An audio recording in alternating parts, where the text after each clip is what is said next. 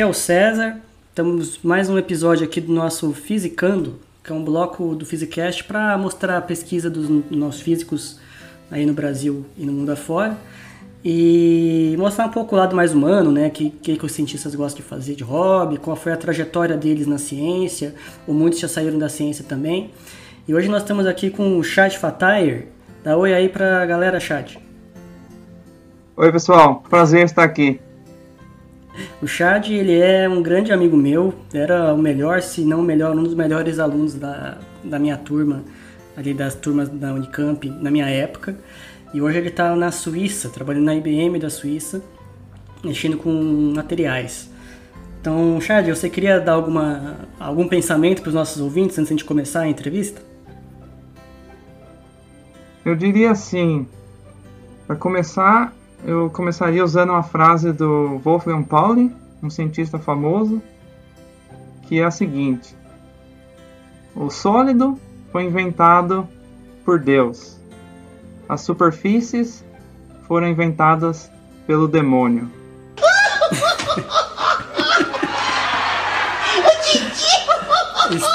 e, isso te mostra a, a complexidade do, e a nuance da área que eu trabalho atualmente, né?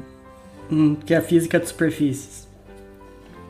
Isso, eu trabalho com ciência de superfícies, né? Geralmente nunca chamo de ciência de superfície, mas eu, gosto de falar assim aqui porque você precisa entender que não tem só é, física, mas tem muita química, né? Então você está basicamente na, na, na fronteira do conhecimento entre a física e a química, nas escalas em que eu trabalho, claro. Legal.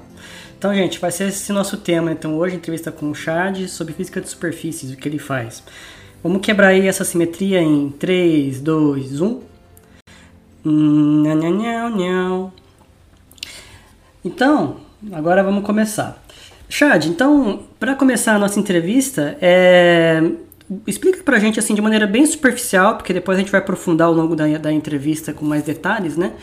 O que que você pesquisa, o que que você trabalha eu, eu trabalho, se você for colocar numa grande área, eu trabalho com o que eu chamaria de nanociência, ou seja, eu tento é, manipular e observar o fenô fenômenos numa escala de nanômetros, né? E vamos supor, para você ter ideia, em escala de nanômetros, uma mão humana tem 100 milhões de nanômetros. Um fio de cabelo, ele tem esse daí, a espessura dele, né? Uh, diz também 100, 100 mil nanômetros. E o que eu tento fazer é olhar nessa escala e uh, o objeto que eu, eu olho é uma superfície. Uma superfície é basicamente um, uma interface entre um sólido e uma outra coisa. Essa outra coisa pode ser, por exemplo, um vácuo, pode ser um líquido, um gás, ou outro sólido. E essa área, vamos supor, ela tem um apelo tecnológico enorme, né? Uhum. Acho que isso é, resume a área em que eu trabalho. Legal. E então vamos começar. Você está na Suíça, certo?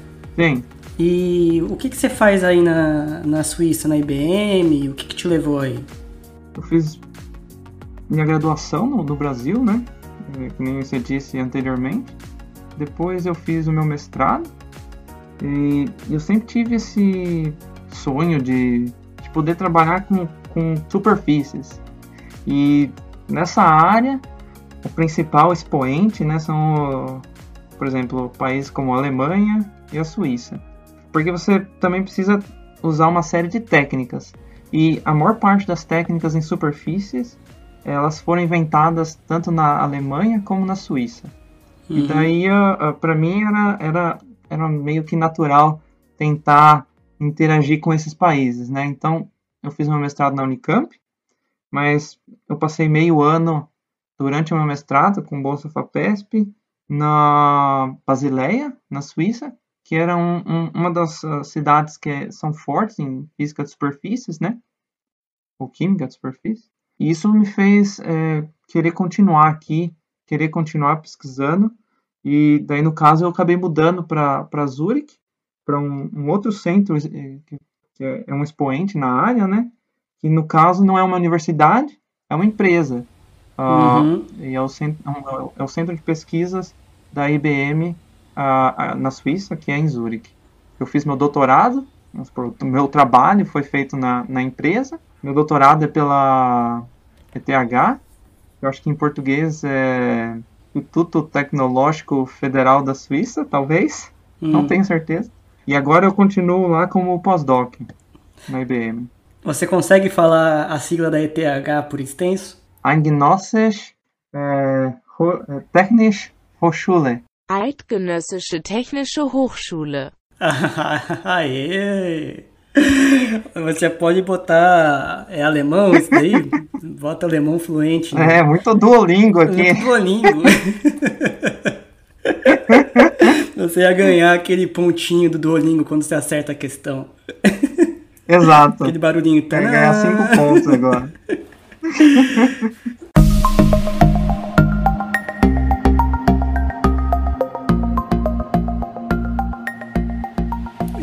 Chad, você. Então, assim, vamos, vamos voltar um pouco na sua trajetória profissional. É, você sempre quis fazer física? Ou, ou você quis fazer outras coisas? O que te levou a fazer física lá atrás? É, eu diria que dos 10 aos 12, eu, eu queria ser engenheiro aeronáutico, Hum, mas é, não quis ser astronauta. o problema foi que eu. Não, eu queria projetar aviões mesmo. Olha Mas só que legal. Mas eu também pensava muito em, é, é, por exemplo, também pilotar avião, né? Hum, Tanto que eu tava me preparando para fazer um, a escola de cadetes, para prestar o concurso, né, para a escola de cadetes do ar. Mas daí foi nessa mesma época que eu tive que começar a usar óculos. e, aí acabou o sonho. e isso acaba sendo um empecilho. Você sabe que eu também queria ser piloto, né? Então, a, a gente tem é, uma série de deficiências nesse caso, eu então. diria. Você ficou desempregado mais cedo. Eu, em questão acuidade visual, e você, Por todo o resto. talvez, em acuidade física. Tudo. Não, eu triste, só um comentário, né? Eu, eu queria ser piloto até os meus 18, 19 anos. né? Aí eu pensava assim, Aham. ah, eu, eu tô todo fudido, assim, a minha saúde, eu era magrelo e tal, tava no mínimo peso, mínima altura, eu tava me esforçando lá pra ganhar os pesos. né? Pensava assim, ó, talvez a minha audição não seja das melhores, tudo, mas a minha visão é ótima. A única coisa boa em mim é a minha visão, né? Aí, um tempo depois, quando passou, eu tinha desistido já, porque eu não atingi o peso e a altura mínima e tal tinha desistido de ser piloto, eu fui fazer um exame de, de vista no, no médico. né? Aí ele falou que eu tinha, acho que um grau e tanto de miopia e tinha uma catarata congênita. Nossa. Eu nasci com uma, seja, uma é- catarata minúscula, mas eu já nasci com ela, então eu vou ter uma catarata séria assim mais cedo que os outros. Ou seja, a minha visão também era uma bosta. Mas eu, eu penso assim: é melhor que você tenha descoberto antes do que você ter prestado a prova, passado, É, e daí no exame físico você É, um seja lado. eliminado, né? É. Então, assim, eu acho que nós dois somos privilegiados nesse caso. Olha aí, hein? Ô, isso, você é um otimista, então. Ah, Mas nem tudo na vida, mas acho que nesse caso é bom ser otimista. Tá certo, professor. Tudo que acontece de ruim é para melhorar a vida da gente. Você queria ser, então, um projetista de aviões. E depois que você desistiu da, de ser piloto.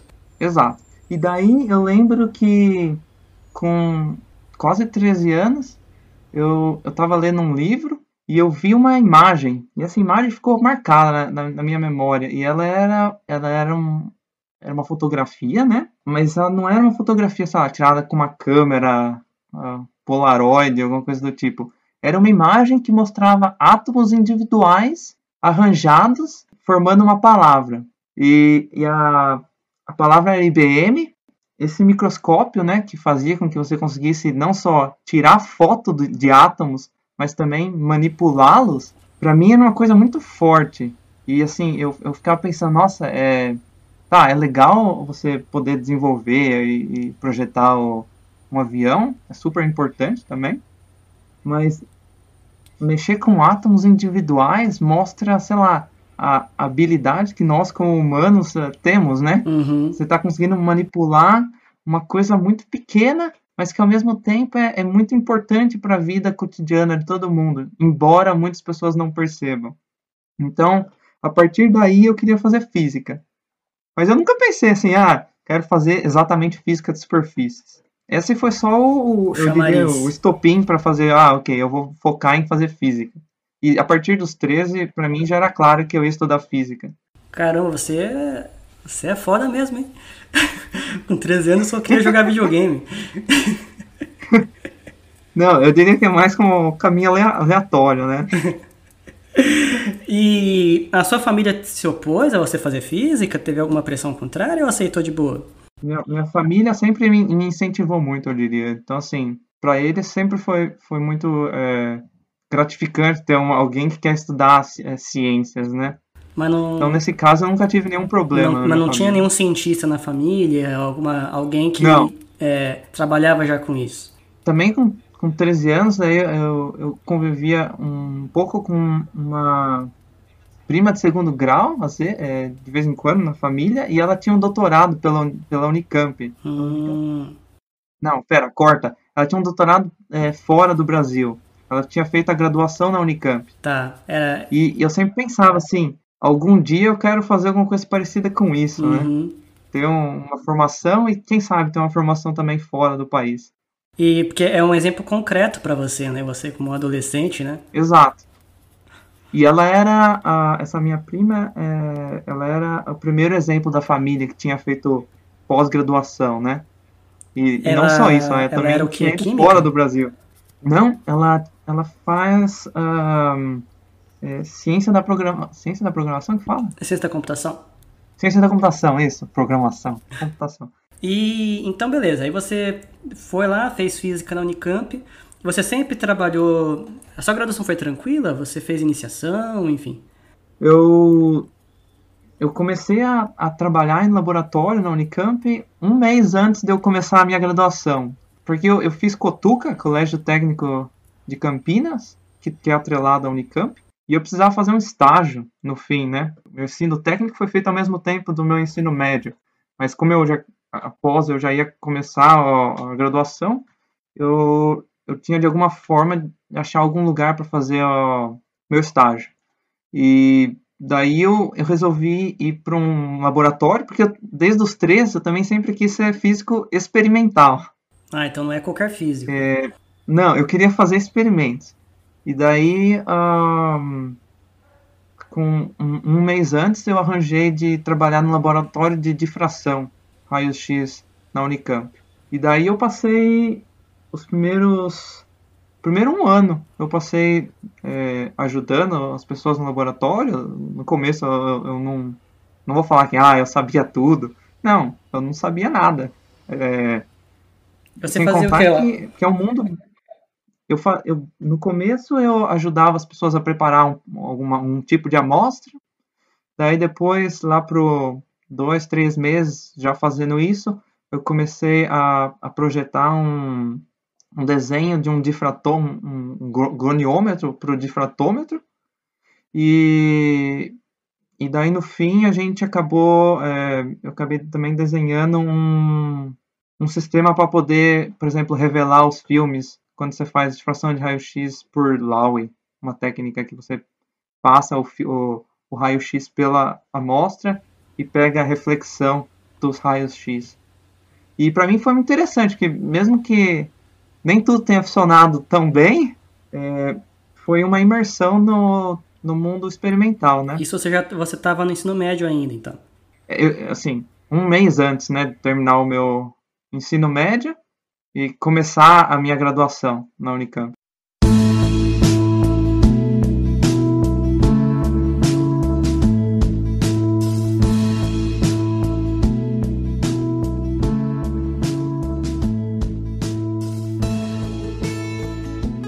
É, antes de eu continuar, por amostra, o que, é uma amostra que você analisava? Que tipo de coisa você chama de amostra? Nessa época, o que a gente olhava eram é, cristais, né? Ou seja, um arranjo de átomos periodicamente orientados em uma certa, em certo, certo distanciamento e em uma certa ó, orientação no espaço, né? Isso que a gente chama, ah, essa orientação do cristal. E, e era um cristal, eu não sei como fala isso em português, single crystal. Um cristal É. único? O que, que seria? Eu acho que não é essa a palavra em português. Mas assim, o que define um cristal é que ele, ele tem uma única organização? Exato, todos os átomos são orientados na mesma Ah, orientação. tá. E isso é muito difícil, por exemplo, quando você tem uma cerâmica, ou quando você tem um metal, qualquer metal que você pegue, você vai ter várias orientações, né? Agora, para você ter um, um- um material que tenha uma mesma orientação, você tem que crescer de forma especial. E essa, essa regularidade dos cristais que faz que quando você quebra um cristal, ele, ele se quebre ao longo de, de planos, né? Não tem uma coisa assim bem, bem Exato. definidas? Quando você. O, o fato de você ter uma, uma orientação bem definida também faz com que, se você aplique uma força, o que vai acontecer é que ele vai quebrar na, nas ah, orientações que minimizam ah, a energia do cristal. Então, quando você quebra, ele vai sempre ficar em uma, um- um- uma gama de orientações diferentes. Mas, às vezes, para alguns tipos de cristais, eh, nesses single crystals, o que acontece é, se você quebrar ele, você ainda mantém, de certa forma, essa orientação inicial. E no caso do raio-x, você estava usando o raio-x como uma espécie de microscópio, então, né? Para ver a estrutura do material. Exato, exato. Essa foi a primeira vez também que eu estava usando alguma coisa parecida com um microscópio para poder olhar no, no material numa escala menor, né? Eu diria assim, é, nem sempre de, for, de maneira bem sucedida. Na maior parte das vezes, eu diria 90% das vezes, nada funcionava, ou a orientação do cristal estava errada, ou o cristal tinha muitas ah, é, orientações diferentes. Eu acho que o termo não é orientação, orientação o termo é faces diferentes. Uhum. Né? Uma, uma face tem uma certa orientação. No- Esse é o termo No correto. fundo, o síncroton, aí perto da Unicamp, o Laboratório Nacional de Luz Síncroton, faz Uhum. mais ou menos isso, né?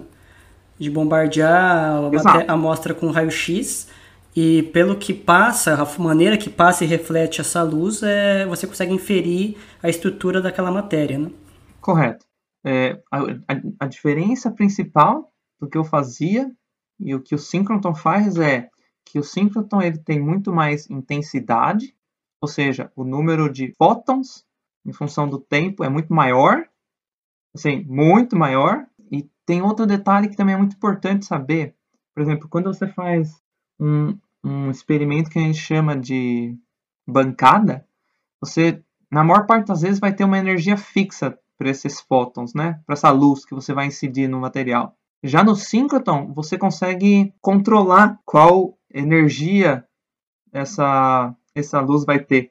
Então, isso faz Uhum. com que você também tenha uma ferramenta muito mais poderosa para fazer o- a, a caracterização do seu material. Legal, hein? O pessoal às vezes não, não para pra pensar, né? Mas essas máquinas, no caso do Synchrotron é um exemplo, né? Ele é um quase um, é um prédio, né? Mas no fundo ele é como se fosse um, um microscópio enorme, né? É, você tá usando aquilo para ver estruturas muito pequenas. Mas eu diria assim, um, um lugar como o Synchrotron, ele não é, não, não é só um prédio. Ele é uma série de é, campos de futebol. Vamos Hum. supor, você tem uma, um- mais do que um Maracanã dentro do, do Synchrotron. Eu não, não tenho o número de, na minha cabeça, mas o número é certamente maior do que isso. E, e só comentário, né? Isso daí é, é assim. É a versão moderna, a encarnação moderna lá do primeiro experimento que foi usado bombardeamento de material para você inferir estrutura, que era o experimento do Rutherford, que o pessoal vê no colégio, né? É, lá não era com raio-x e tal, né? Mas a ideia é parecida, né? Ele, ele bombardeava a, a folha de ouro com partículas alfa e a depender de como elas refratavam ali, passavam ou voltavam, ele conseguiu inferir que o átomo era um lugar muito concentrado, a maior parte é, com núcleo concentrado, o resto quase tudo vazio, né? No fundo a gente está fazendo algo parecido. né? Exato, exato. Então, O- eu olhei aqui e o Synchrotron tem o tamanho de sete campos de futebol. Ou seja, é uma estrutura enorme. É importante você ter um- um- uma infraestrutura como a, a- a do, do. Ele- o Synchrotron tem vários nomes, né? Ele o nome principal é o CNPEM, né? Centro Nacional de Pesquisa em Materiais. E é importante você ter um, uma, uma ferramenta como o Sirius, porque ela te dá um poder de investigar sistemas que eventualmente vão ter muito impacto na sociedade. Por exemplo, você pode observar produtos naturais que você eventualmente vai extrair da, na Amazônia ou em outros cantos, e faz com que você tenha um, um controle maior também da, dos achados no seu próprio país, né? Sem contar que ele, é, é, para mim, isso é interessante porque também gera recurso humano. Você gera é, conhecimento novo que fica no lugar. Não conhecimento uhum. que é uhum. feito, por exemplo, fora e eventualmente alguém lê ou, ou escuta falar sobre isso. Você está realmente na fronteira do conhecimento. E isso é importante. Frisar. Embora a gente tenha devagado um pouco aqui né, na nossa conversa. Não, mas é importante. E outra, a questão das próprias empresas que são capacitadas né, para produzir materiais para o Singleton.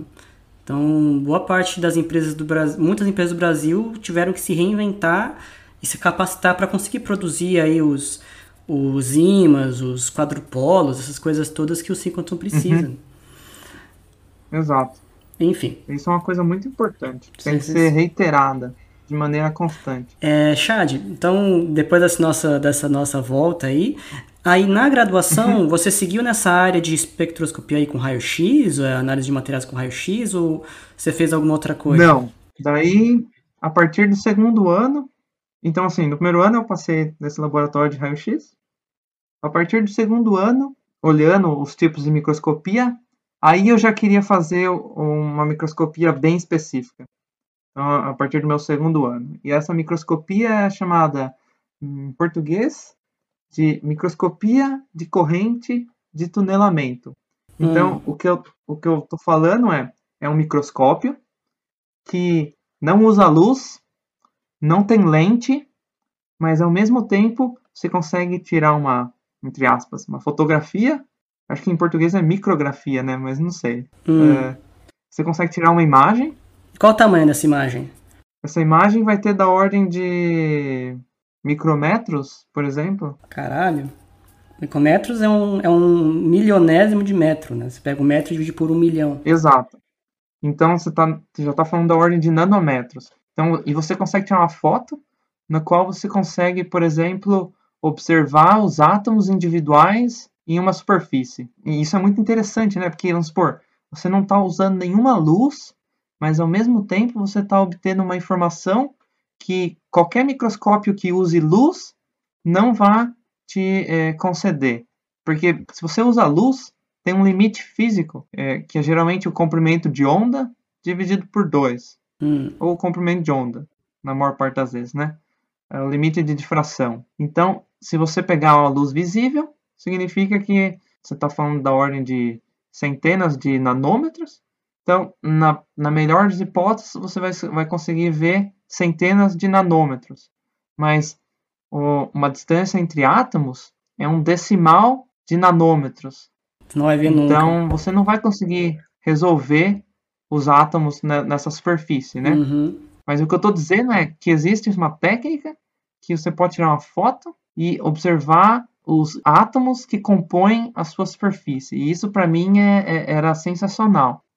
E como é que funciona a física desse microscópio aí do STM? Qual que é a física por trás dele? Então, a física, ela utiliza um fenômeno da física quântica chamado de tunelamento, que é quando uma partícula, nesse caso um elétron, ela sai de um, um, um material e ela, ela vai para outro material, mas passando uma barreira que, em princípio, classicamente, ela não conseguiria atravessar com a energia que essa partícula tem. O análogo clássico, por exemplo, seria eu tentando atravessar uma, barre uma parede e aparecendo do outro lado da parede. Classicamente, o que acontece? Tem uma certa repulsão, certo? Meu corpo não consegue atravessar a parede. Uhum. E o caráter, mesmo que também seja quântico nesse caso, você pode entender de maneira é, clássica como se fosse só eletrostática, certo? Tem uma, tem uma um certo uh, repulsão entre o, o meu corpo e a parede, faz com que eu não consiga penetrar a parede. Mas para elétrons isso não é o problema. Mas para os elétrons isso não é um problema. Comparado ao, ao, aos, aos tamanhos, você conseguiria ter, é, você consegue ter esse fenômeno ocorrendo em todo o tempo. Mas tem um pulo do gato aí. E o pulo do gato é que o que acontece é o elétron ele vai sair do material A e ir para o material B, mas também vai ter elétrons que vão sair do material B e vão ir para o material A. Agora, você conecta esses dois materiais e coloca uma certa tensão, você consegue guiar esse tipo de efeito. E é isso que o, o microscópio de tunelamento faz. Então, hum. um material, no caso, é uma ponta, como se fosse um alfinete, e do outro você tem uma superfície condutora, no caso pode ser puramente metálica, o né? O microscópio ele seria a ponta, assim, a, a parte do microscópio. Exato. O microscópio é a ponta. E a sua superfície condutora é qualquer material que você queira avaliar. Mas tem um detalhe que é sensacional nesse microscópio, na física do microscópio, é que se a distância da ponta aumentar um angstrom, o valor da corrente de tunelamento cai uma ordem de grandeza, mais ou menos. Então agora que você pode pensar em eletrônica simples. Se você tem um, uma, um multímetro e vai medir corrente, e você está movimentando a ponta, você vai ver uma flutuação nessa corrente. Então o que você pode fazer é passar essa ponta pela superfície e medir a variação dessa corrente de tunelamento. Ela vai equivaler as corrugações atômicas na sua superfície. Agora, se você tem uma superfície que é muito bem plana, você pode eventualmente conseguir até ver os átomos individuais na superfície mesmo, porque ele vai, eles vão ter uma corrugação que vai ser da ordem desses angstroms.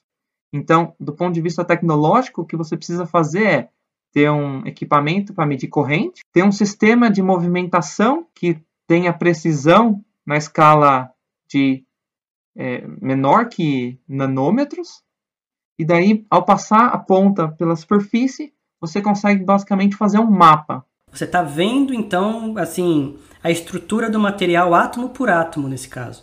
Isso. Então, para certas condições nesse microscópio, você consegue fazer um mapa no qual você consegue ver átomo a átomo que compõem a sua superfície. E essa ponta tem que ser de algum material específico? A ponta, como eu falei, a única, o único elemento que é importante aqui é que a ponta e o material que você está avaliando sejam condutores, porque você quer que tenha elétrons disponíveis para ser trocados, ou entre ponta para a superfície, ou super, é, da superfície para a ponta. Aí, mas assim, isso não poderia ser feito com aquela difração de raio-x que você fazia antes, né? Porque o comprimento de onda do raio-x é bem menor. Não seria suficiente para você ver esse tipo de coisa? E tem, mas tem outro detalhe aqui, porque você precisa de, um, de, um, de uma série de, de fatores para poder ter uma imagem de difração de raio-x. Você precisa, por exemplo, ter uma certa orientação dos átomos você precisa que não tenha muita corrugação na sua superfície, você precisa criar um material que tenha uma certa massa. Já no, no microscópio de, de, corrente de tunelamento, e a, agora eu só vou usar o, a sigla, né, STM daqui para frente, o STM, ele não precisa de nada disso. Então, assim, porque com ele, qualquer que seja, se eu, se eu tiver simetrias diferentes, orientações diferentes no meu cristal, na superfície, eu vou conseguir utilizar esse microscópio. Porque o, a difração de raio-x, a gente está trabalhando no espaço que a gente chama de espaço recíproco. Já o microscópio de tunelamento, ele trabalha no que a gente chama de espaço real. A, a diferença é que o espaço real é como se fosse o inverso matemático do espaço recíproco. Mas você só consegue fazer um sinal no espaço recíproco se você tem uma orientação bem definida no espaço real. Eu não sei se é, é tão simples assim de entender. Hum, você tem que fazer uma transformação matemática do que você vê no, no raio-x. E se não for bem bonitinho a, a, estrutura simétrica ali, você vai ter uma, uma bagunça e não vai conseguir analisar. Seria isso? Exato. E vai ser muito difícil. Então, tem gente que usa, por exemplo, hoje em dia, em síncrotons para tentar fazer microscopia. é, você não tem uma resolução tão boa quanto o microscópio o STM. Então é, é bom é bom manter esse tipo de ideia. E assim, você tem que entender que o STM ele realmente abriu as portas para a nanotecnologia. Porque antes você não conseguia avaliar é, sistemas em escala nanométrica. Você não conseguia, por exemplo, observar semicondutores, se a, o, o, o, tipo de processo, processamento que você estava fazendo nos semicondutores estava sendo bom. Você não conseguia, por exemplo, observar se as suas nanopartículas têm uma certa corrugação, porque simplesmente você não conseguia ver qual era a corrugação, porque ela era tão pequena que você não conseguia ter os equipamentos para poder investigar nessa escala é, espacial.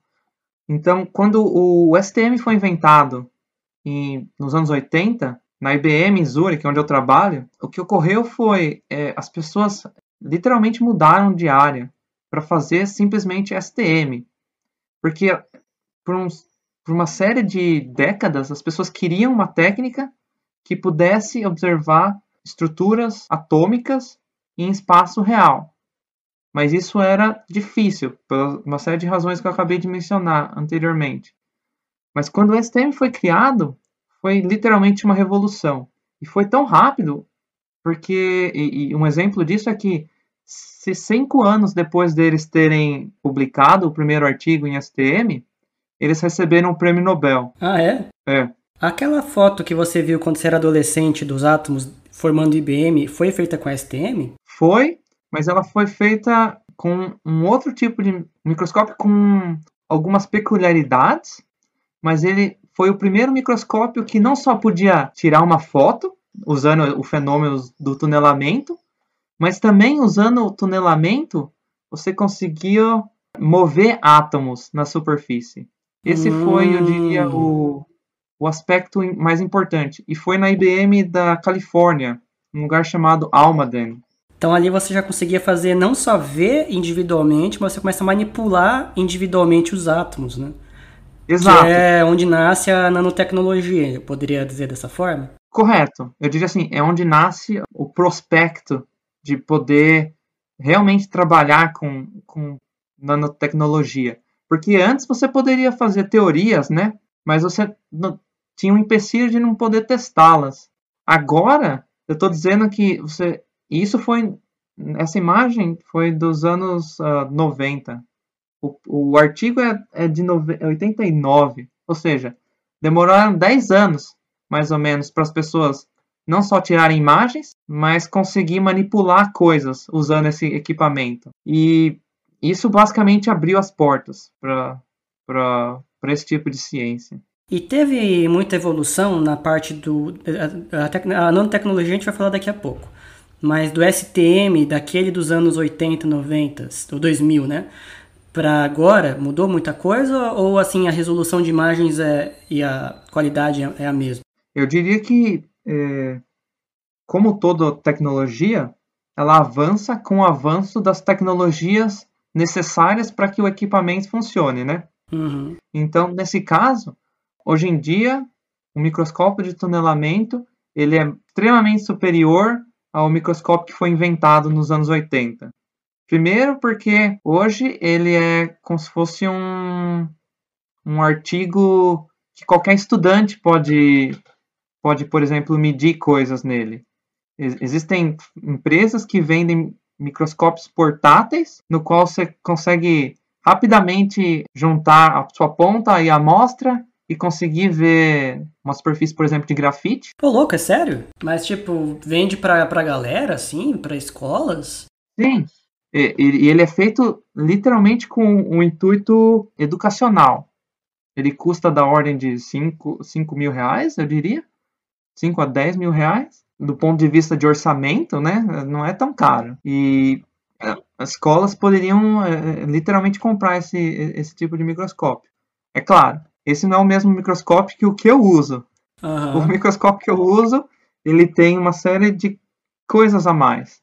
Mas essas coisas já existiam, por exemplo, de certa forma, nesse microscópio que, que foi é, que conseguiu, por exemplo, é, manipular átomos. Um, uma das coisas é ultra alto vácuo. Então, o que separa a sua amostra da sua ponta é a ausência de matéria. Não tem nada. Isso elimina o ruído, mas também aumenta a pureza da sua superfície, né? A sua superfície ela fica limpa e pristina por muito mais tempo. E isso é muito importante para você poder ver o que tem na sua, sua superfície. Por exemplo, para os seus ouvintes terem uma ideia, em ultra alto vácuo, eu diria que assim, a melhor figura de mérito é o livre caminho médio das partículas no ar, né? Uhum. Então, para eu ter duas partículas que vão se encontrar, elas vão ter que andar na sua câmara de vácuo por 40 quilômetros, ou seja, elas vão bater muito mais vezes na câmara e não vão se encontrar. E isso também significa que muito poucas partículas vão encontrar a superfície e, e acabar modificando-a. Então, isso acaba sendo muito importante para criar um sistema pristino. Então, uh, e a segunda uh, importante coisa a se ter nesse tipo de sistema é que eu trabalho em baixas temperaturas. Eu trabalho na, numa uma ponta e com uma superfície que estão a temperatura do hélio líquido. Por quê? Porque eu não quero que nada se mova. Temperatura significa vibração. Exato. Dos você, átomos. Você pode fazer uma conexão com vibração, não é totalmente correto, mas assim, na nossa nossa escala, eu acho que vale a pena dizer isso. E aí eu tenho que estar com temperaturas muito baixas, então. Exato. E, então eu preciso trabalhar com um, um sistema que está numa temperatura baixa. Para quê? Para diminuir a, a energia do, tanto do, da superfície quanto da ponta.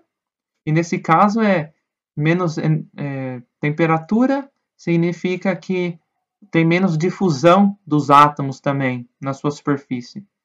E também significa que tem menos ruído no sistema. E voltando à sua pergunta, era muito difícil nos anos 80 ter um, multímetro que pudesse medir correntes com alta precisão em baixas temperaturas.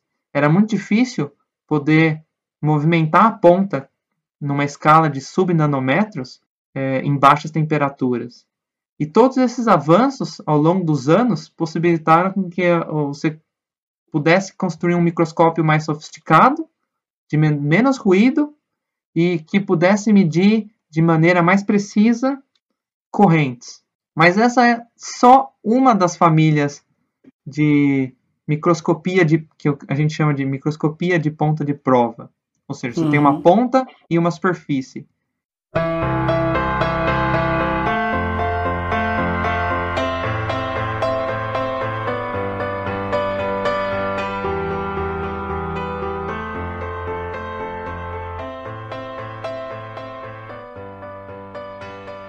Existe uma outra técnica que é a, a base do meu doutorado. E essa técnica é a microscopia de força atômica. Hum. E agora, é, e, e o, a sigla da, dessa técnica é AFM. Uhum. E agora o, o princípio físico dela é diferente. Ela não usa mais os elétrons que vão tunelar por um efeito quântico. Ela usa, como o nome sugere, forças. Que forças são essas? É, elas têm diversos nomes: Van der Waals, é, London, hum, dispersão, mas ou, ou, ou simplesmente eletrostáticas. Mas o modo com que eu gosto, eu gostaria que vocês pensassem é são todas essas forças que têm componentes eletrostáticos. Então, atração entre corpos, ou repulsão entre eles, dependendo Seria da distância. a Van der Waals é aquela força de atração entre moléculas, né? Ou que forma moléculas. Exato. Exato. E, e como é que funciona nesse caso? Você está atraindo com força eletrostática um material no AFM? O, o que acontece é, quanto mais próximo eu, eu, eu tô da minha ponta, vai ter uma, uma componente de força que vai ser maior nessa ponta, tá certo? Uhum. E o que vai acontecer é, isso é muito difícil de controlar. Mas o que eu faço é, o que eu faço, né? O, o que se faz é oscilar essa ponta de forma que você tem uma meio que uma força média. Essa força vai causar uma influência na oscilação da sua ponta. E se você consegue medir bem a oscilação da sua ponta, você consegue medir quanto, de força está sendo é, exercida na ponta mesmo. E daí você consegue fazer que nem no STM um, um mapa de qual é a força, por exemplo, nessa, nessa ponta ao longo da distância da, da, da, posição da ponta com relação à superfície em x, ao longo da superfície, né, em x e em y. E com isso você mapeia a superfície de novo. Correto. A variação da força entre a ponta e a superfície, nesse caso, também está associada à distância, correto? Correto. Mas agora a, a força tem uma componente muito mais complicada. Antes eu tinha te dito que se eu, se eu movo a ponta por um angstrom, a corrente de tunelamento aumenta ou diminui, né, dependendo da direção que você está movendo, uma ordem de, de, de grandeza, né? Uhum. Agora, com a força, ele é um comportamento não linear. Hum, quer dizer que ele, ele muda de maneira diferente a cada vez que você muda a distância. Ele, muda, ele tem um comportamento diferente dependendo da distância entre ponta e superfície. Eu posso dar um exemplo. A, a, a maior parte das componentes que você tem no microscópio de força atômica são van der Waals e o que a gente chama de Lennard-Jones. É fácil de você pe pensar eles de uma maneira, por exemplo, se você tem van der Waals, você tem interações entre dipolos. E esses dipolos, eles têm uma interação de longo alcance. Já o Leonard Jones, ele tem uma interação de curto alcance. Então, quando você soma essas duas forças, o que acontece é, se você está muito longe da sua superfície, e isso longe para mim, né, é da ordem de um nanômetro, a, a sua ponta ela sente uma atração. Daí você começa a mover bem próximo à ponta. Mais ou menos quando você está numa distância de 3 angstrom, essa, essa força acaba mudando de componente. Então você começa a ter repulsão. Então a, a, o objeto é, é repelido. E daí você pode tentar usar isso para fazer uma microscopia, que no caso é chamado de microscopia de força atômica. Entende. É mais complicado, então, a conversão entre a distância e a força que você sente. Ainda tem muita gente que pesquisa isso hoje em dia. Tentar transformar força, é, ou com, com, como quantificar um tipo de força com relação a outra. Então não é uma coisa que ah, é totalmente entendido. A gente sabe que tem Leonard Jones, tem Van der Waals, mas isso muda dependendo da ponta, dependendo da sua superfície. Então é um sistema bem complexo. Só antes de eu fazer a próxima pergunta, só para os nossos ouvintes, caso não saibam, né? uma ordem de grandeza quer dizer 10 vezes. Tá? Ficou Exato. 10 vezes maior ou 10 vezes menor, é, você mudou uma ordem de grandeza para cima ou para baixo. Então, duas ordens seria 100 vezes ou 100 vezes menor.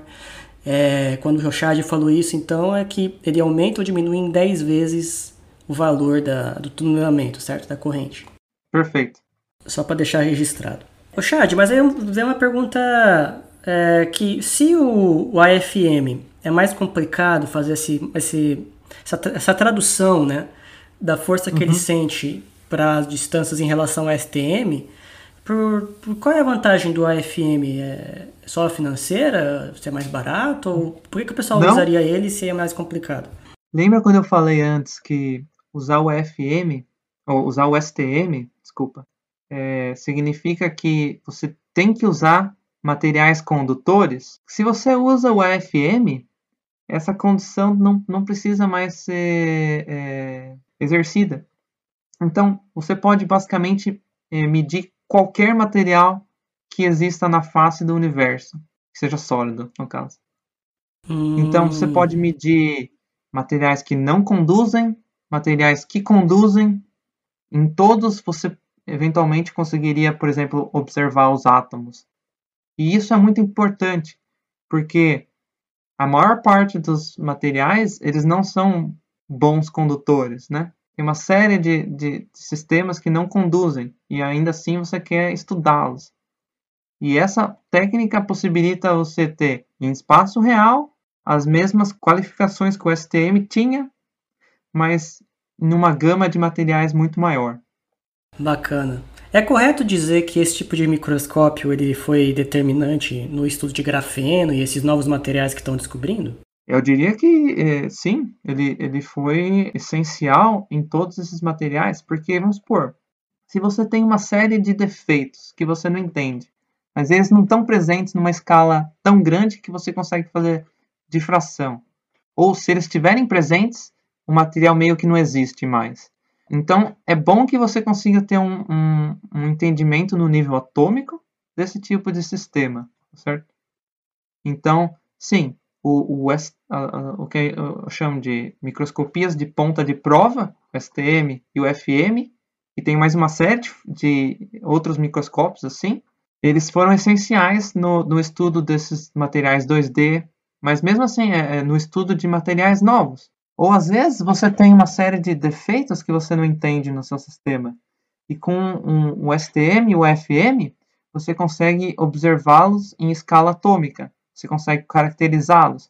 Porque uma, uma coisa que eu falei é, você pode usar o, o, o, o e o, S, o STM para fazer microscopia. Outra coisa que a gente acabou de mencionar antes foi, você pode manipular objetos. Mas tem uma terceira coisa. Você também pode fazer espectroscopia. E nesse caso, a espectroscopia é importante porque você consegue também caracterizar esses materiais num nível eletrônico.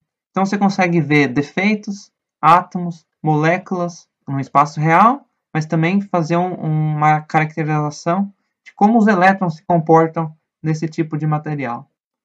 E, e na pós, você no mestrado era a mesma coisa que no doutorado, se mexia com a FM? Então no mestrado eu trabalhava com filmes uh, auto-ordenados de moléculas. Quando você coloca moléculas na superfície, elas formam um certo arranjo. Então o que a gente queria estudar era como controlar esse tipo de arranjo, quais os tipos de arranjo que você conseguiria ter e como fazer com que esses arranjos pudessem ser, ser modificados, né? Eles, eles se organizam assim sozinhos. É basicamente, de novo, quando uma molécula está ela tá na superfície, você tem uma interação da molécula com a superfície, mas você também tem uma interação da molécula com a outra molécula. E essas interações são de cunho eletrostático também, né? Atração ou repulsão, dependendo da molécula. Então, isso vai fazer com que forme-se diferentes padrões na sua superfície. Ah, que show! E aí você estudava esse tipo de, de material no mestrado? Sim, eu estudava como fazer essa auto-organização das moléculas na superfície. Isso acaba sendo importante porque, por exemplo, é, tem uma série de.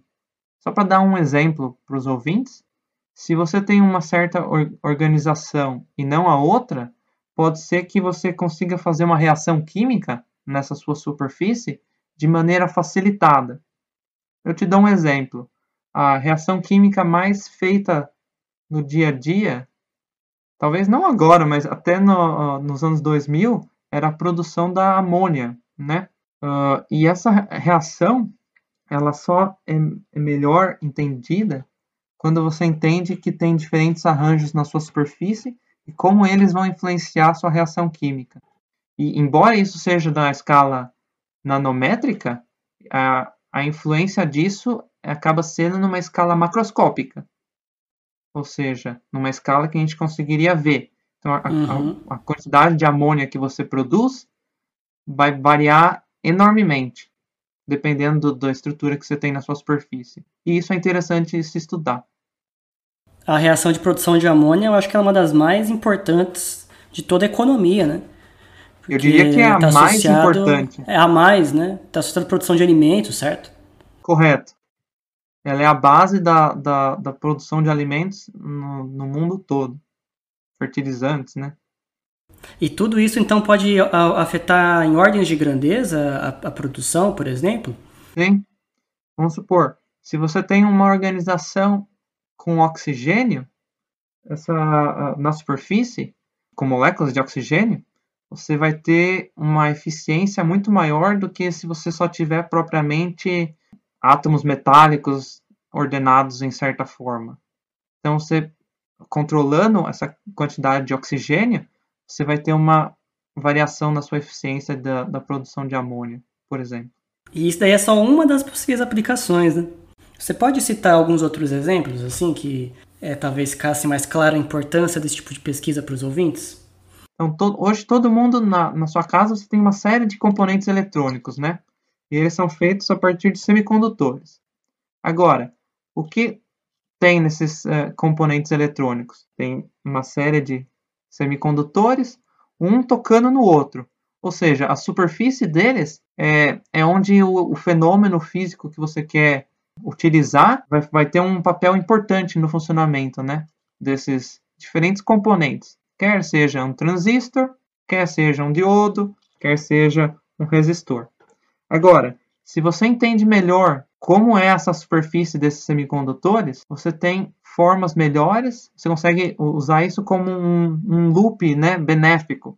Você entende melhor como processar esses materiais e como fazer materiais melhores que por si só já significa construir equipamentos eletrônicos melhores, que também significa, no caso, para você consumidor, ter um equipamento que vai funcionar mais rápido ou que vai ter mais capacidade de processamento Menos e por aí vai.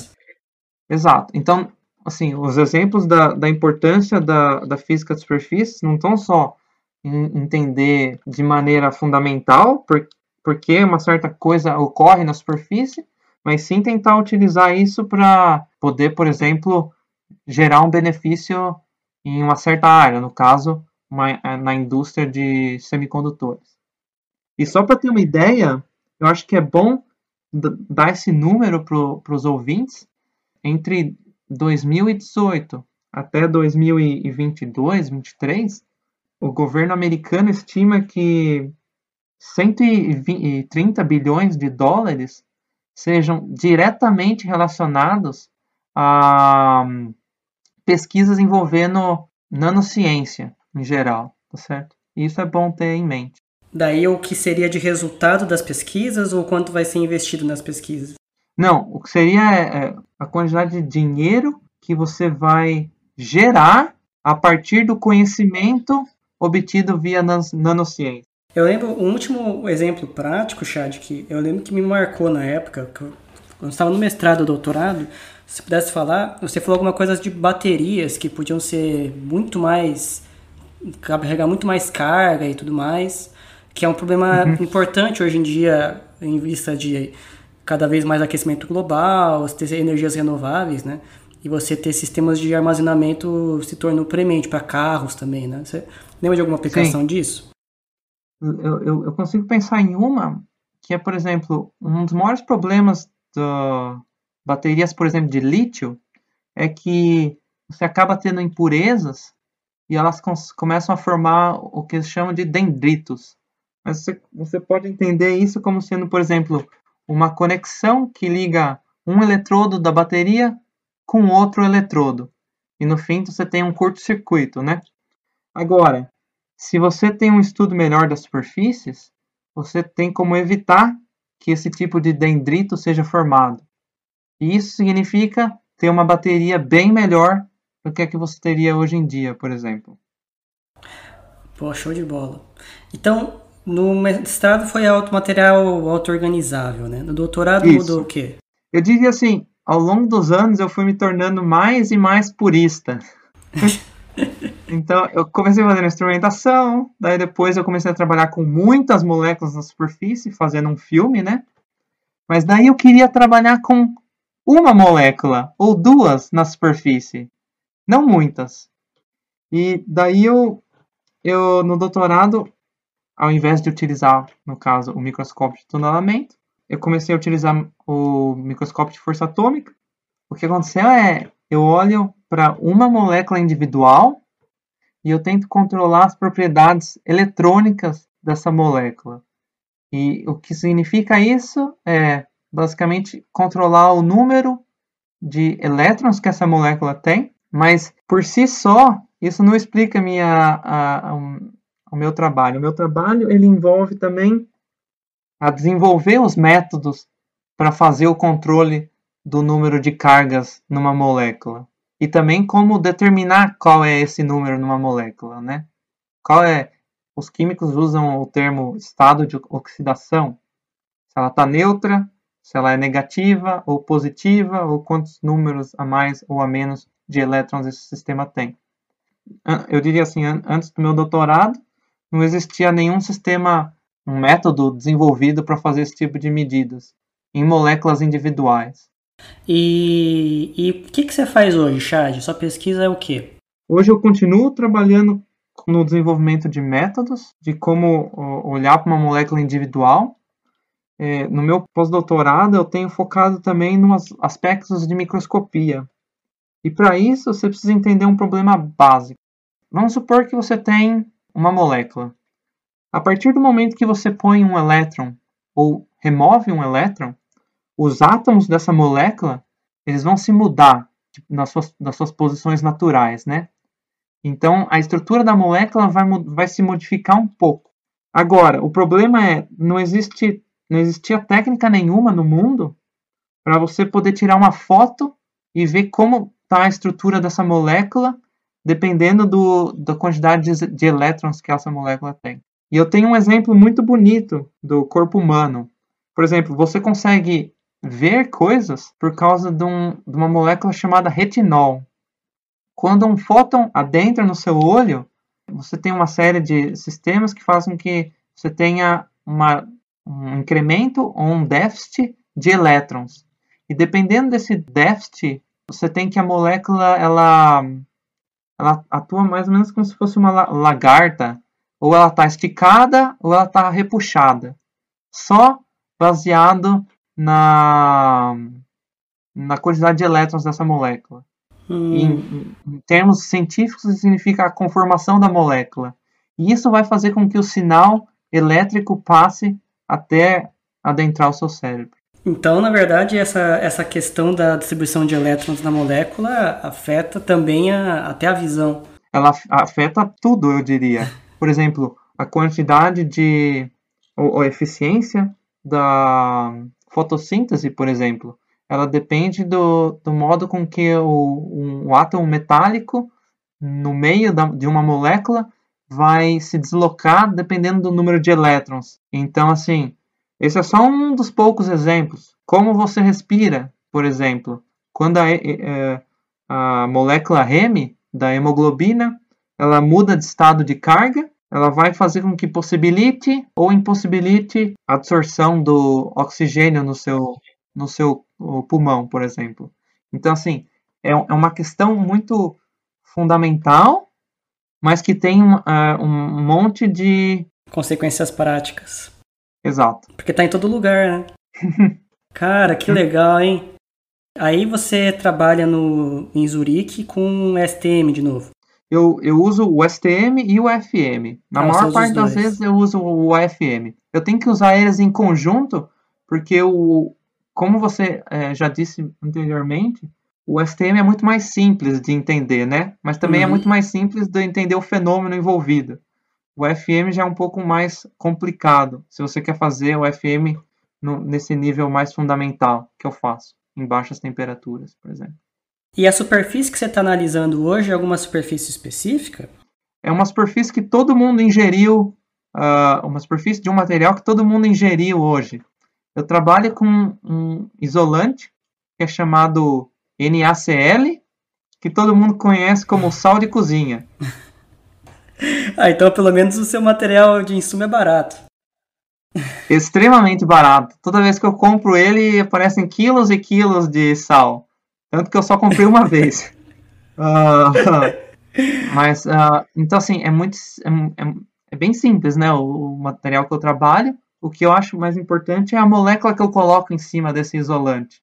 E daí uh, depende só da sua imaginação, porque os químicos são pessoas muito é, imaginativas, né? E a química ela é enorme, a, a gama de moléculas que você consegue construir. Então, daí depende basicamente da sua imaginação, eu diria. E tem algum tipo de pesquisa que envolva é, nanotecnologia, curiosidade minha, tá? Com é. aqueles materiais de alta temperatura crítica, supercondutores? Existe, tem uma série de grupos no mundo que trabalham com isso. Mas daí eu diria que o que eu faço ainda é num nível que a teoria nem sempre é muito complicada. Então, às vezes, você consegue explicar no, numa folha de. Num papel de guarda, guardanapo, por exemplo.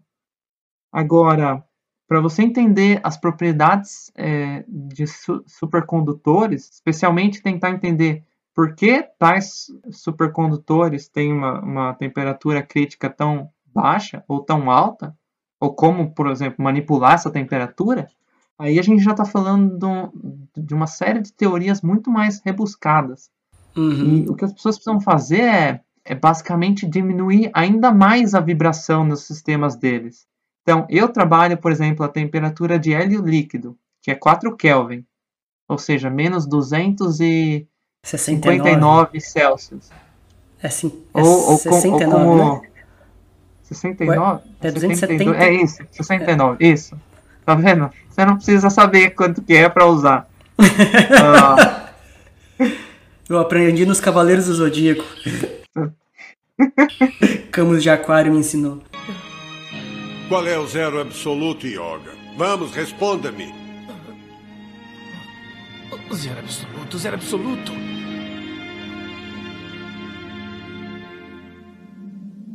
Escute, Yoga. O zero absoluto é a temperatura que congela tudo e que é de 273 graus centígrados abaixo de zero. A essa temperatura, todo e qualquer movimento molecular se detém. Como você bem sabe, Yoga, o zero absoluto é a temperatura mais baixa que se pode alcançar neste universo. Mas mesmo para mim é impossível alcançar tal temperatura. No combate entre os cavaleiros que controlam o gelo, aquele que conseguir se aproximar o máximo possível do zero absoluto será o vencedor. E tudo isso depende do cosmo na luta, é isso, Camus? É claro, e é por isso que, por mais que tente, jamais alcançará uma temperatura mais baixa.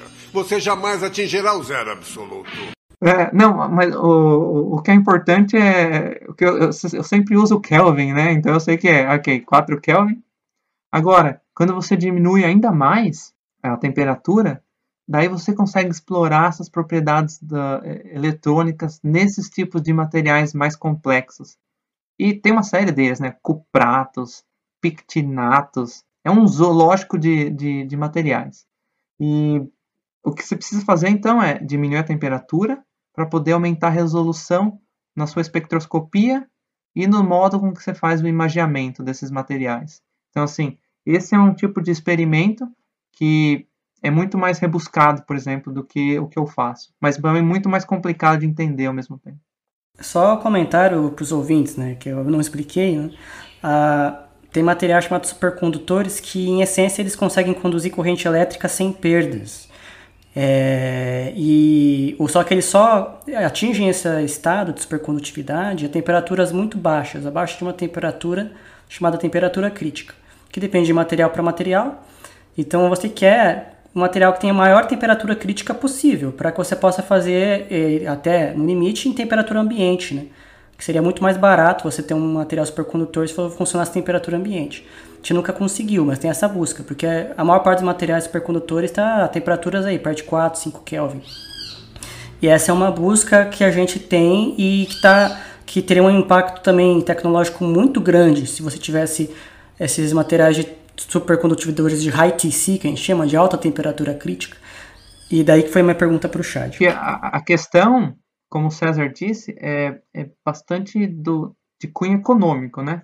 Porque, por exemplo, Resfriar um monte de coisa a 4 Kelvin significa que você tem que ter um líquido que está a 4 Kelvin.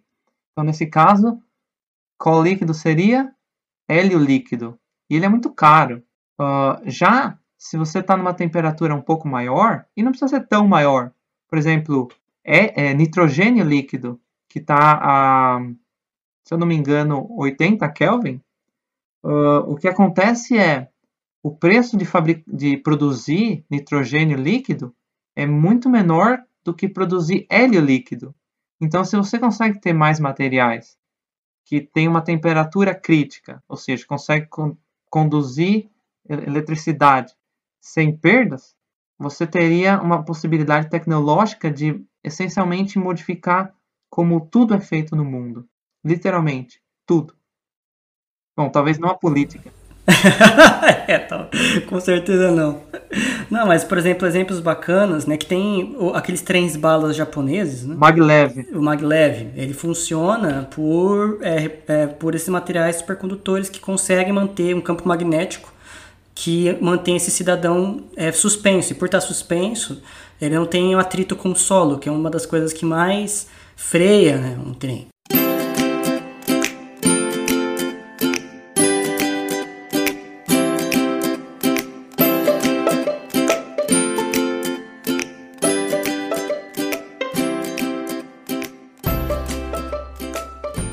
Agora, Chad, para finalizar, é, você quer falar mais alguma coisa da sua pesquisa? Não, eu acho que é, é isso. É, Deu um bom overview? talvez mencionar um pouco do. Eu trabalho num, num ambiente de uma indústria que ainda faz pesquisa fundamental. Isso é, para mim é bem diferente do- Então, do, qual, ambiente. qual que é, qual é a diferença que você sente principal de trabalhar numa empresa como IBM e na Unicamp, numa universidade? Eu diria que a, a maior diferença para mim é na idade média das pessoas que vão que você vai, vai conviver e na acessibilidade delas. Porque a IBM não tem nenhum professor, né? Então, assim, as- todo mundo é pesquisador lá. Então, significa que tá todo mundo imerso na pesquisa 100% do tempo que eles estão lá. E o que significa é você vai eventualmente poder interagir com as pessoas de forma muito mais contundente, né? E, e com as pessoas, eu digo, com o seu orientador, com outros pesquisadores propriamente dito. E tem uma certa, eu diria, foco que talvez seja um pouco maior do que eu, que eu encontrei na, nas universidades. É, existe pesquisador que só pesquisa em universidades, pelo menos no exterior, certo? Existem. E daí, eles, eu, daí eu diria que eles têm o mesmo comportamento que na IBM. Mas, por exemplo, se você imaginar um, um, professor, ele vai ter que dividir o tempo dele entre dar aulas, pesquisar e fazer extensão, né? É o triângulo mágico que todo mundo fala na Uhum. universidade. Porque você consegue geralmente segurar dois, eles dizem. Terceiro, a bola cai. Na IBM eu, eu percebo que não, não tem tanto disso, né? Então as pessoas conseguem focar muito mais. E para você entender mais so- sobre isso, tem que pensar que essa é uma entidade que vem, vem, eh, vem sendo mais e mais escassa ao longo dos anos. Nos anos 90, ah, desculpa, no- 1900 e alguma coisa, você tinha uma série de empresas que faziam pesquisas a níveis fundamentais. A mais famosa delas era o Bell Labs. Uhum. Ah, Nos Estados Unidos, né? Sim, e ao longo dos anos, o que aconteceu com o Bell Labs foi que eles perderam o monopólio das telecomunicações, eles tinham menos dinheiro e, e eles deixaram os pes- pesquisadores fazer pesquisas a, a- num leque bem aberto, né? Tanto que a radiação de, cósmica de fundo Uhum. foi descoberta no Pela Bell Bell Labs. Labs, Sim. E, e mais uma série de coisas. Por exemplo, todo mundo tem um celular hoje, né? E esse celular tem um vidro que é bem resistente. Esse vidro foi também inventado no Bell Labs, mas com nenhum intuito de fazer um vidro melhor. Eles só queriam estudar a teoria de, de como fazer vidros. Mas ao longo dos anos eles perderam muito financiamento, até o ponto que eles tiveram que reduzir quase que 100% das atividades deles. Então, assim, a, IBM é, é- é hoje uma das poucas empresas grandes que ainda fazem pesquisa a nível, nível fundamental. A maior parte das empresas parou mundo afora de fazer pesquisa fundamental, você acredita? Sim, E por falta de dinheiro ou falta de interesse, você acha? eu acho que é uma discussão que a sociedade tem que ter, né? É, você quer que tenha uma empresa fazendo pesquisa a nível fundamental? Como você vai obter o financiamento para esse tipo de sistema? Uhum. E daí tem, tem, tem um outro aspecto que é o aspecto da empresa, né? Eu não posso dizer. Tudo que eu estou falando é a minha visão, né? Não é a visão da Uhum, empresa. claro. Mas significa que, vamos supor, se alguém investe em você, mas você faz um produto novo, como fica essa divisão? Qual- onde está a fronteira? E- Uhum. E, no, no caso, no meu trabalho, isso não existe, né? Porque 100% do, do dinheiro que é investido em mim, eu produzo ciência fundamental que é publicado. Então, Uhum. assim, que todo mundo no mundo, dado que você tem acesso é, à pesquisa, você vai conseguir é, saber o que, eu, o, que eu tenho, o que eu tenho feito. Mas eu imagino que esse tipo de fronteira não é muito bem definido na maior parte das vezes. E uma coisa, a cobrança na IBM, assim, trabalhando numa empresa em geral, ela, ela é muito intensa ou é comparável à que você sentia na universidade, que também era intensa, mas talvez menor? Eu acho que a, a cobrança é um pouco maior do que a que eu sentia na universidade, mas ao mesmo tempo você tem mais interação com o seu chefe, né? Uhum. Então, assim, tem mais cobrança, mas tem mais suporte, eu diria. Se bem que, bom, no meu, no, eu estou usando o exemplo dos meus amigos. Meu exemplo particular, eu sempre tive pesquisadores é, fantásticos. Mas nem sempre esse é o caso. Eu conheço várias pessoas que não, não foi, foram o caso. Então, beleza, Thiago. Agora vamos para a parte final da entrevista. Uh, sair um pouco da, da ciência, toda a tecnicalidade. É, curiosidades. Como que é morar aí na Suíça para você? Você gosta? Suíça é, um, é, para mim, é um bom lugar. É um lugar bem ordenado. É um lugar que é, apesar de caro, ele tem um, um, uma série de, de possibilidades para fazer, é, do que fazer no, no, seu fim de semana, por exemplo. E tem uma, uma coisa que eu não costumava explorar muito, que era a natureza. Então, por exemplo, aqui com se eu pegar o trem, meia hora, eu consigo estar no, no pelo menos no, numa região montanhosa com uma hora uhum. eu consigo já estar no, no começo dos Alpes. E daí você pode fazer trilha, você pode. Não sei, você pode ir para um lago. Tem uma série de coisas envolvendo a natureza que eu acho que são, são muito aprazíveis para mim. Eu gosto bastante. Os suíços têm esse hábito de escalar os Alpes e tal? Tem uma cultura Todos, nacional não, nisso? Eu nunca conheci um suíço que não fizesse isso. Sério? Sério, é uma coisa que é incrustada neles. É, eles também eles fazem, eles fazem muitos esportes de inverno, né? Mas uh, no verão é, é trilha para tudo, uh, para tudo que é lado. Então, no fim de semana, se você for na estação em Zurich, às 5 da manhã, por exemplo, coisa que eh, você pensaria, não, o pessoal tem que dormir às 5 da manhã. Não, é, tá cheia a estação, porque tem um monte de gente indo para um monte de canto da Suíça para fazer trilha, por exemplo. que legal, cara oh, isso é muito show. E tem uma, alguma comida típica aí da Suíça? Tem. Tem uh, raclette, que é queijo derretido e você grelha ele mais ou menos, né? Como se fosse tipo uma resistência. Aí você põe o queijo, espera ele derreter e você põe ele em cima, por exemplo, de picles, você põe ele em cima de presunto, ou você come ele com batata. Esse é um prato, prato que seria típico. Tem um outro prato que eles comem bastante, que eu acho que em português o pessoal fala fondue. Hum. Em, é, em suíço alemão é fondue. Para finalizar, eu soube que você fala élfico, é verdade isso? Onen Stelladine, Shabin Stellanine. O Chad era o nosso especialista em Senhor dos Anéis. E aí ele conhece todas as histórias do Senhor dos Anéis e, e falava élfico, é um negócio de outro mundo.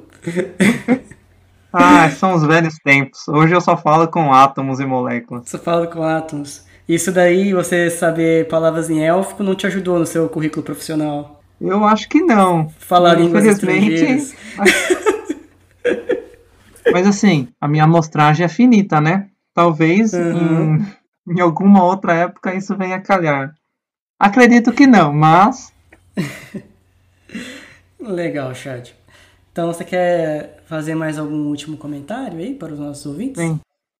Eu gostaria de falar que é, uma formação em ciências exatas para mim foi, foi muito importante. E não só isso, não só pelo tópico que eu estudei, mas também porque ela propiciou, por exemplo, eu, eu morar fora do país, experimentar uma cultura diferente e tudo isso por meio do conhecimento, né?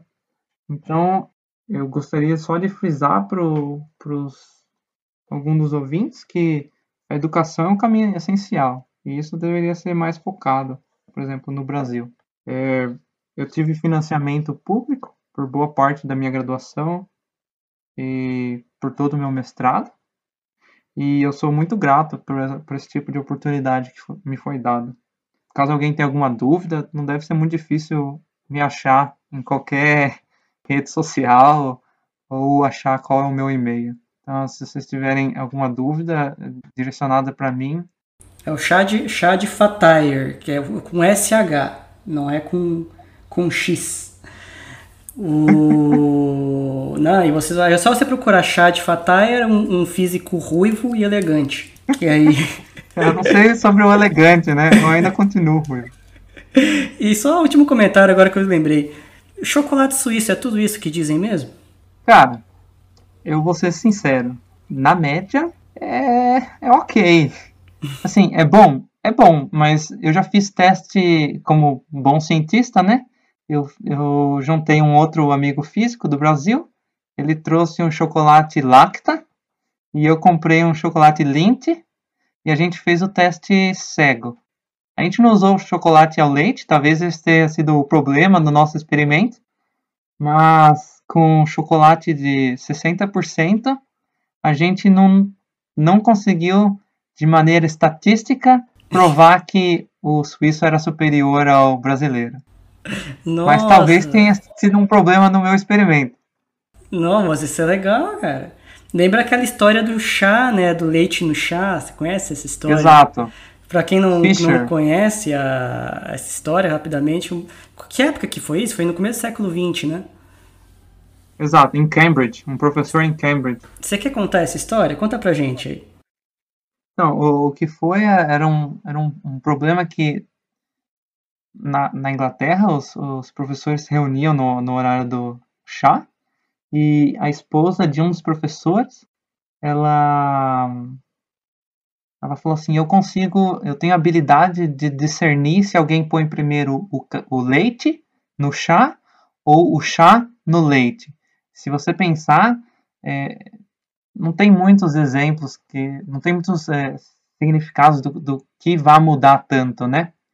Mas daí os professores ficaram pensando tal, e aí eu já não lembro se, é, se era o marido dela ou um outro professor chamado Fisher. Ele, ele chegou a fazer a conta de, de como tinha que ser a estatística para discernir o, o, num experimento se ela conseguia ou não saber se o, o, leite veio primeiro ou depois do chá. E isso acabou sendo, uh, acabou criando um certo tipo de estatística. que aí fizeram vários testes cegos, né? Eu lembro que Exato. tinha essa história daí. Que ela tinha que experimentar vários chás e, e, e falar qual que era o leite primeiro e qual que era o chá primeiro. E daí, se você pensar assim, se ela fizer de forma randomizada, né? Os acertos dela deveriam ser metade do, do uhum. número de amostragem. Daí tem um número que você chega que você tem que demonstrar é, maior do que esse número, significa que ela tem realmente a capacidade de discernir ou não se você colocou o chá ou o leite primeiro. Que aí depende do número de amostras que ela testou, né?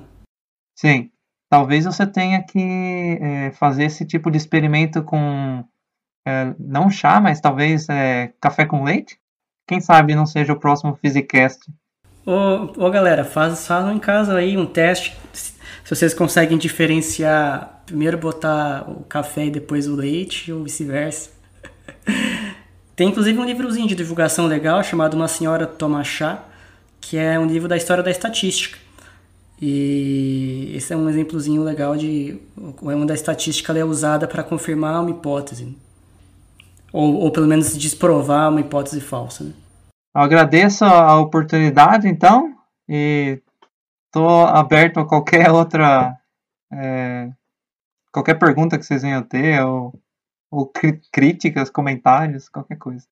Chad, a sua participação aqui foi engrandece o programa, foi muito divertido. Eu aprendi ah, eu, muito. Eu, eu que agradeço. E eu tenho certeza que os ouvintes vão gostar também. Então, gente, é, esse é mais um Fisicando. Agora a gente falando da pesquisa do Chad sobre física de superfícies. É, vocês podem entrar em contato com a gente pelo Instagram, pelo Twitter, mandar e-mail para o Physicast, physicast.oficial.gmail.com. E é isso aí. Um grande abraço, um excelente dia para todos. Tchau, galera. Tchau, tchau.